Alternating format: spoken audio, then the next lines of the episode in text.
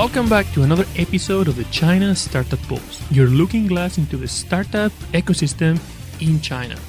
For those interested in starting in China, investing in China, or simply looking for innovation in this part of the world. I'm Oscar Ramos and I'm going to be your host for today. In our episode, we have Stéphane Moncelier, founder of Shops of the Future, a company that helps international brands navigate the new innovation in the retail space in China. We're going to share insights about how the ecosystem of technology has changed in China in the last 15 years, for China being a destination for cheap software outsourcing, to adopting and learning from developed countries on what are the standards of technology usage in the industry, to finally becoming a source of innovation for the rest of the world. We're going to share insights on how companies are coming to China to explore innovation to find out the innovation in China right now is too far ahead for what they need, and what is the rule in China is now what they can call innovation back home. We're also going to talk about how new startups are disrupting whole industries and changing consuming habits for consumers. Without any further ado, welcome Stefan. Welcome everybody to another episode of the China Startup Pulse. Today we have Stéphane Moncelier, a veteran in the technology entrepreneurship industry in Shanghai. He came to China first time 20 years ago. He saw what was happening here and he thought he had to come back to China. So 50 years ago he moved here with no contacts, knowing very little about the language, the industry, anything because he wanted to start a company. One of the opportunities that he saw was that outsourcing for software was something that still was viable in China. Salaries back then were very cheap, and you could actually build a company that could serve competitively global clients from China. That things didn't last, that changed. And suddenly, with the evolution and the growth of the market, he realized that uh, local companies they need to upgrade their systems they need to be more competitive so he shifted the focus of his company to become a service company helping organizations in China to set up their technology systems to try to be more competitive. But recently, things are changing again. China is very fast. And now, in the space of retail, where a lot of his clients are, are part of, there's a lot of things happening here. There's a lot of things. And China is not just now a place where companies have to catch up, companies need to be far ahead of the curve. Companies, especially international companies, they need help to navigate and understand how they can be competitive in China in a market where things are way more advanced than what they're doing in the headquarters. Stefan, welcome to the podcast. Thank you, Oscar. Thank you for having me.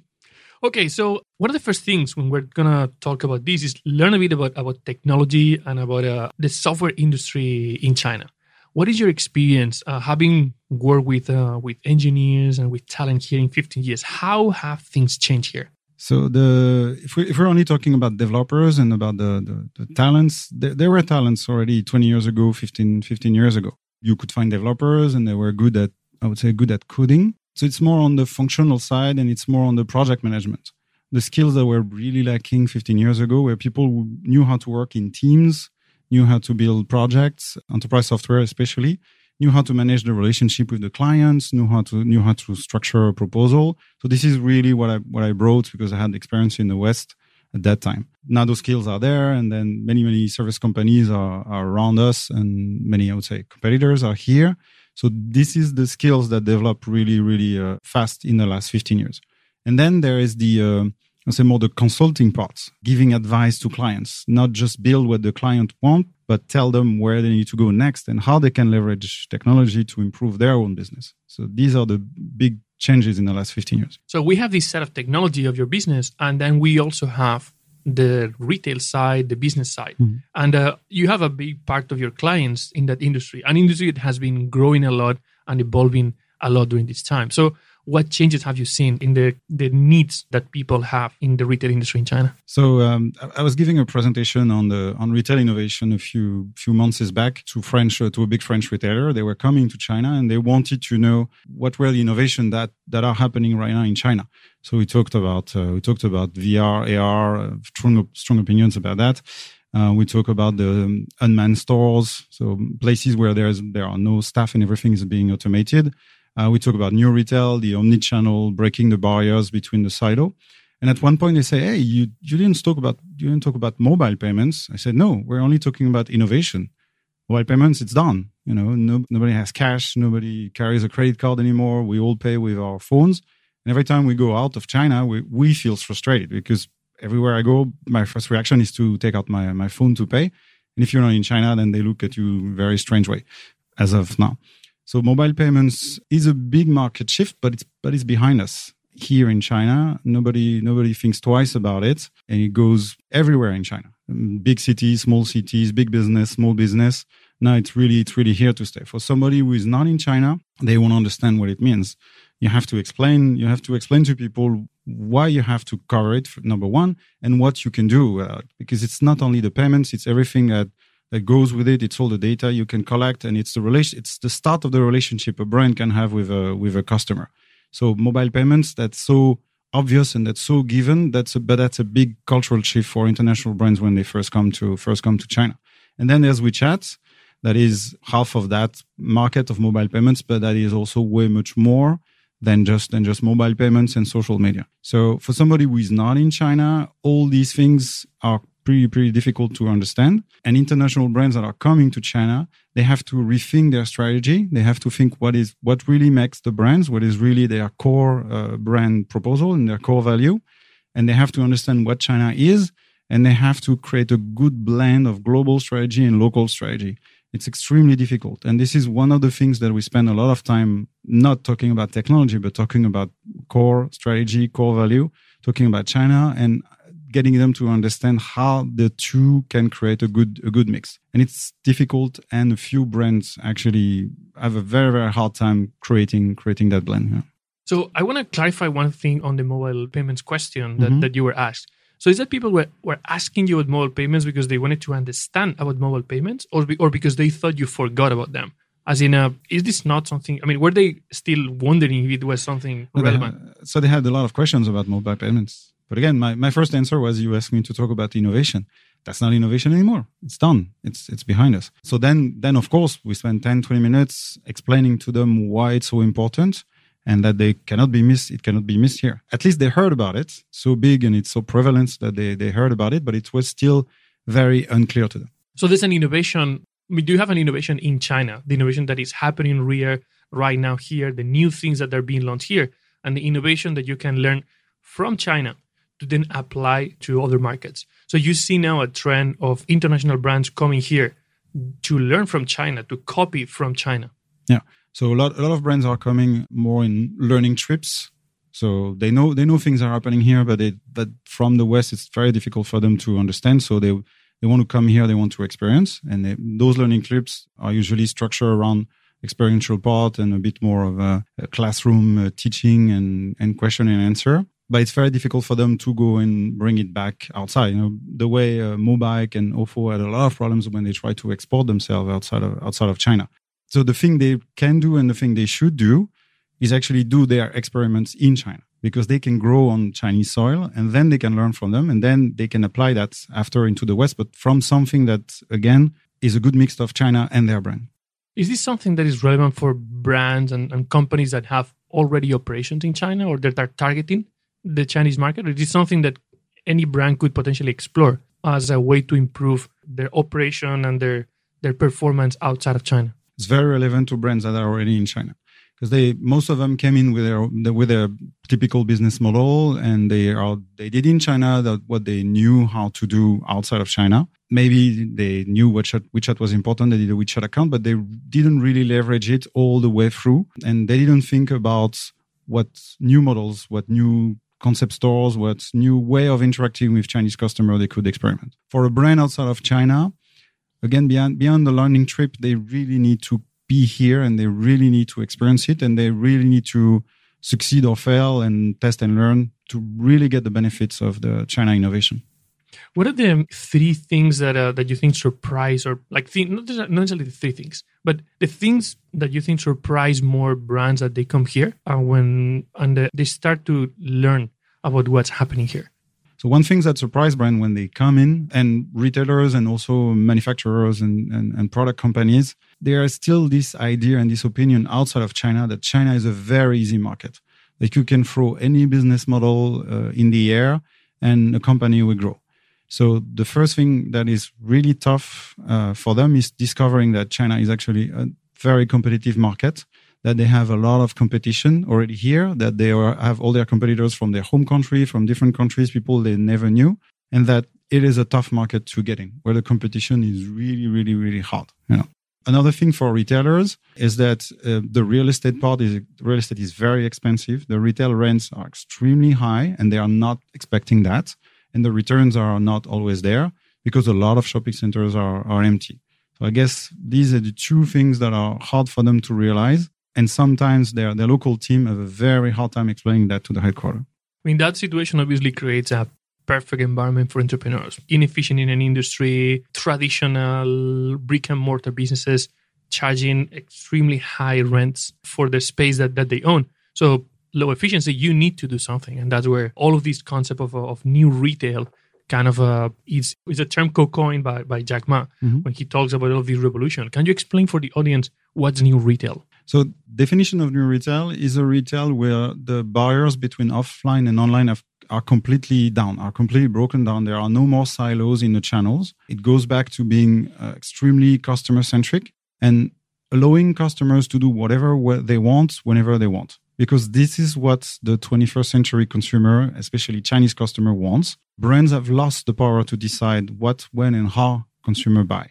So new retail is actually making peace with that and letting consumer do whatever they want. So one of the typical, uh, one of the example we all see here in China that is very successful is Hema. So it's a supermarket that belongs to the Alibaba group where you can go to the store you can buy the you can buy the grocery and you uh, you do your self checkout or you can order from your phone and it doesn't matter. It's the same thing. It's the experience. It's what you want when you want and wherever you want. And that has spawned other industries to be in danger. I think china is probably the the only country in the world where starbucks is in danger because there's another startup that is called Luckin Coffee. That is actually the new retail version of starbucks and they are threatening them after Starbucks spending I don't know how many hundreds of millions of dollars to cover the country, a startup that comes out of nowhere is threatening them, and they had to react. They had to react very fast, and they have to change their system. But at the speed of Starbucks, it's quite it's quite difficult. And, and we're talking about a brand, Starbucks, that has been in China for a long time.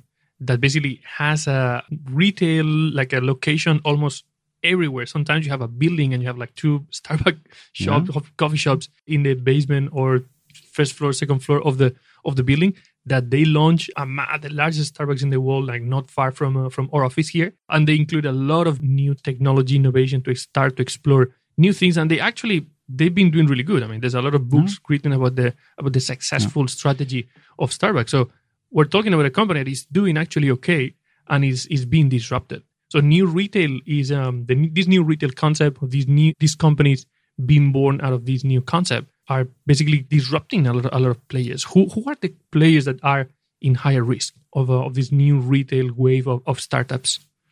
I think every every industry, every subcategory of retail is is in danger because if you, if you look at Luckin or if you look at Hema, what makes them really powerful is this is who they are. They are born this way. They are born as a new retail company versus uh, Starbucks or a fashion brand. We could take any fashion brand they have a lot of baggage. They have a lot of uh, legacy in terms of process, in terms of system, in terms of mindset that they don't change. So for, if we go back to the example of Starbucks, what is, what is Starbucks mistake?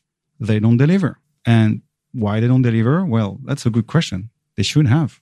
They should have delivered coffee. There were actually a lot of startups that were doing the delivery on top of Starbucks, but not themselves. You could you could you could ask people to go and buy a Starbucks coffee and bring it to the office, and they didn't see that, or maybe they saw that and they decide to ignore it. So the big strength of those startups is they are born new retail. They don't think another way. They think for customer, and they think and they don't think about channels, and they don't think about the rules and regulation that they want to that they want to impose. And then another important characteristic of new retail, they collect data. They collect a lot of data from the consumer, from what they consume. The, the common points, for example, between Hema and Luckin is that you need the app to order. Even if you are in store, you still need to use the app. If you're not in the app, you're not a customer. That's a choice. That's a very, very uh, strong choice, and that's a very strong proposal for the consumer. But the result is that 100% of, this, of the transactions are recorded and associated to a customer. It's extremely powerful. So we're talking about all of these new brands that are born that they actually run their own retail stores. So they also have their own space. So they're kind of a vertically integrated player mm-hmm. that sources, owns the product, they enjoy those margins, they take care of the technology, the service, etc. What from from a company that already has part of that value chain and they already own either the, the retail stores or they own the product, what are the opportunities? What are the new technologies that they could potentially use? It's not a matter of technology for them. It's it's primarily a, ma- a matter of mindset. It's the way they're they're structured and the way they're organized.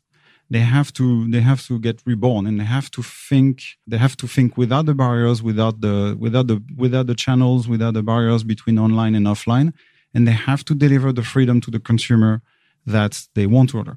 At the end of the day they, the technology is not is there already. It's not it's and even they probably even have systems that are ready for for omni channels they just didn't activate it the same way starbucks decided not to deliver actually now there's an announcement that they are going to deliver you know. But because they needed to do it so fast, they're not doing it themselves. They did it through a partnership with Alibaba because it it didn't it needed to happen at a speed that was that is not the Starbucks speed, but that is the China speed. And they found the China speed with Alibaba.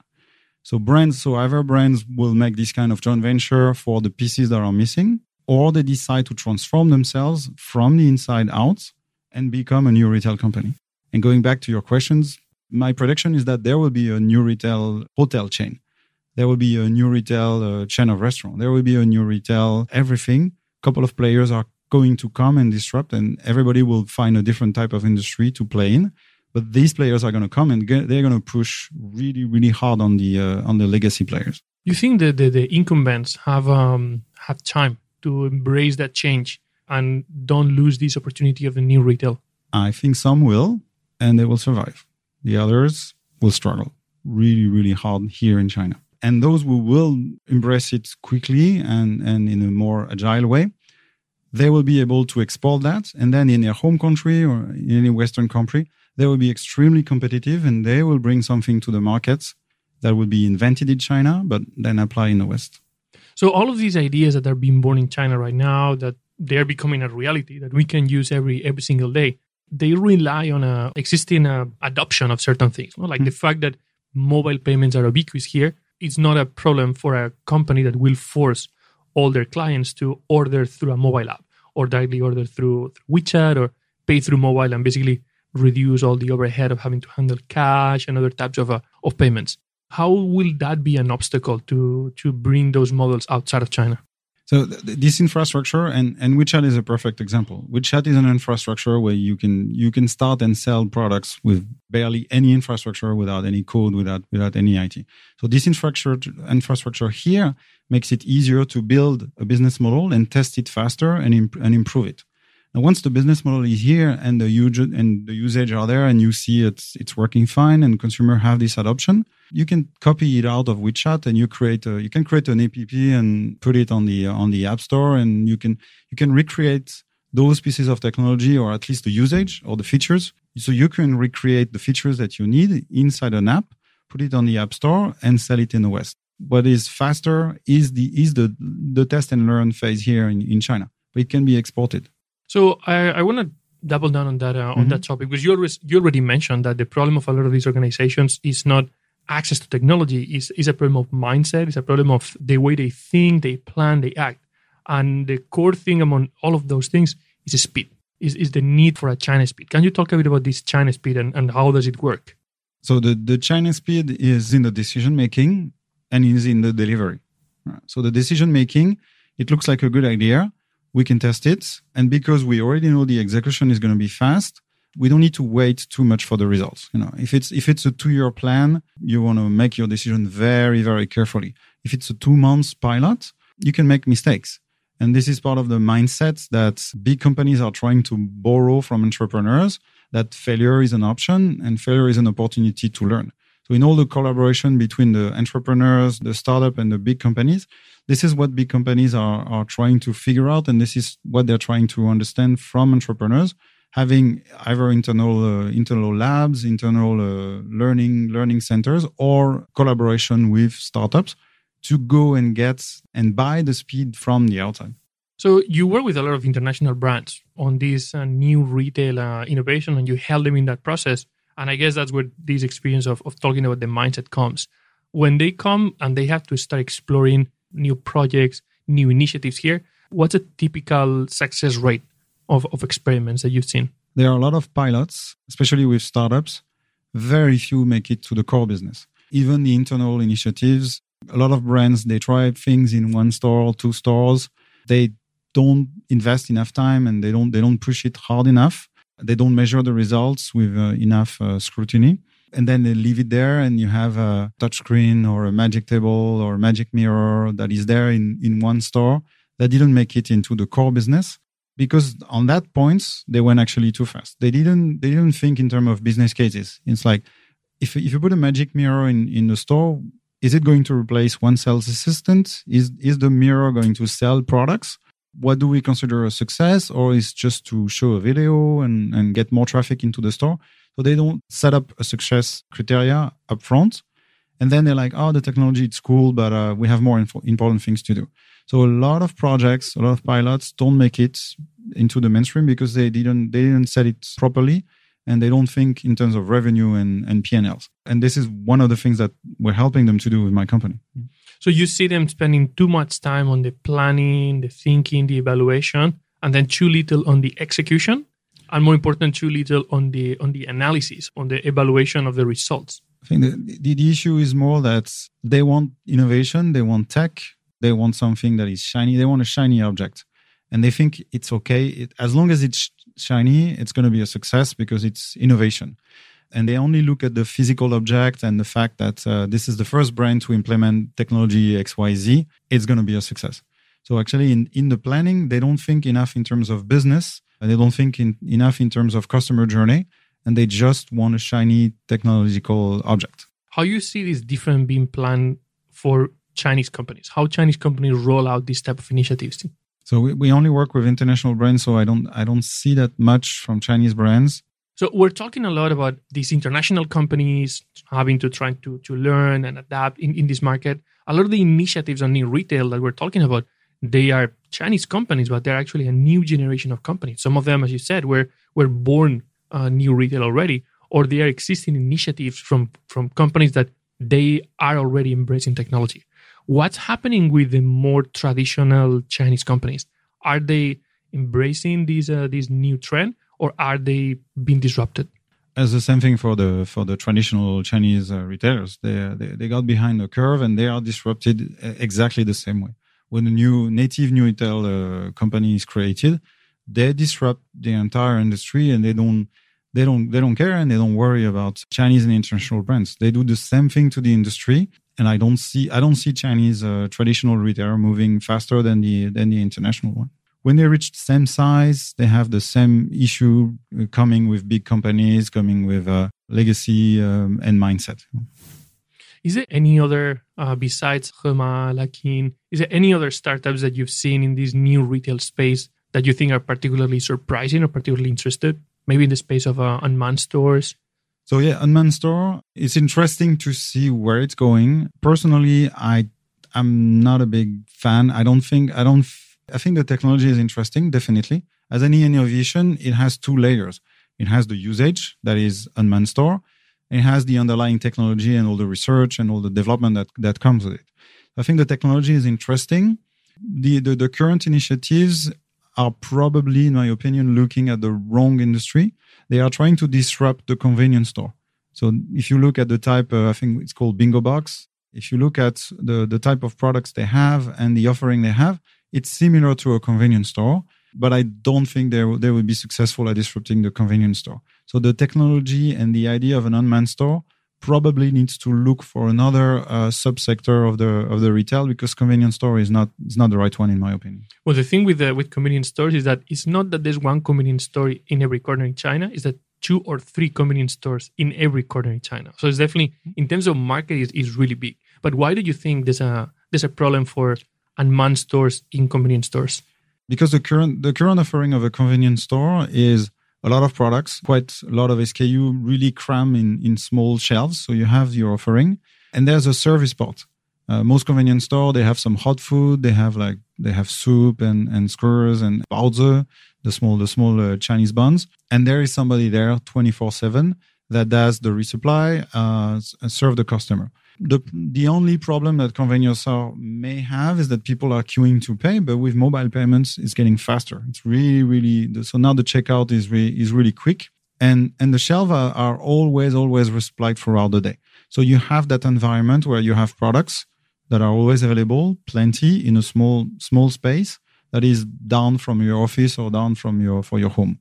With unmanned store, they will not resupply the products that, that quickly. So I think in terms of, it won't be so appealing to have like half of the shelves empty.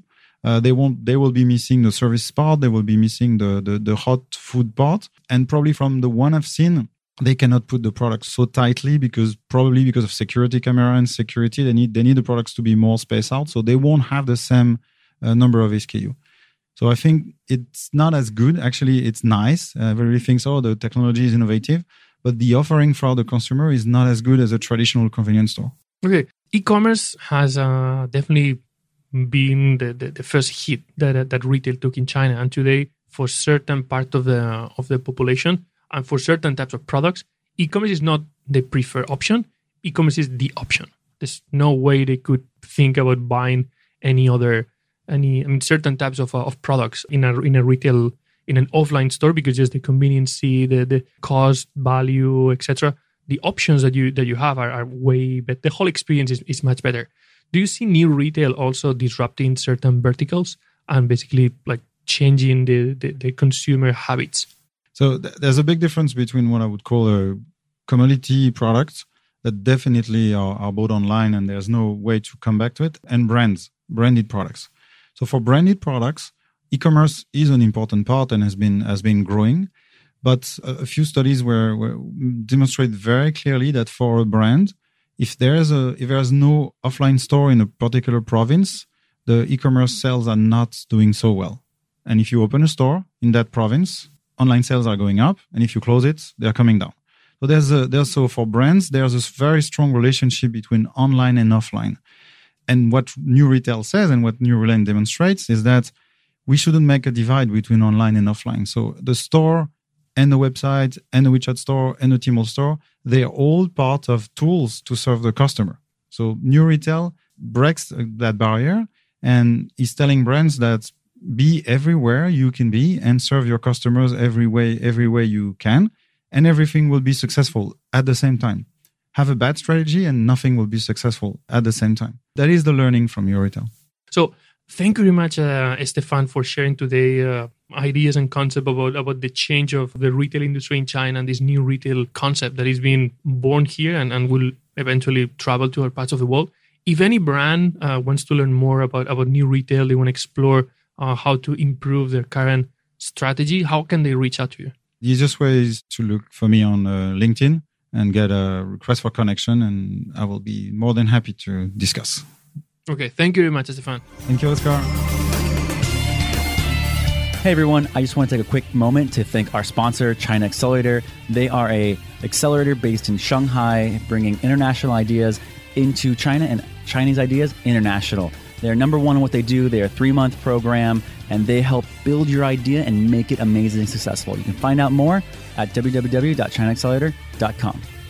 People Squared is the original co working space in China. It's your home for startups, no matter what you're working on. Small team or large, it has all the resources, the environment, the culture, everything that you need to take your idea and make it successful.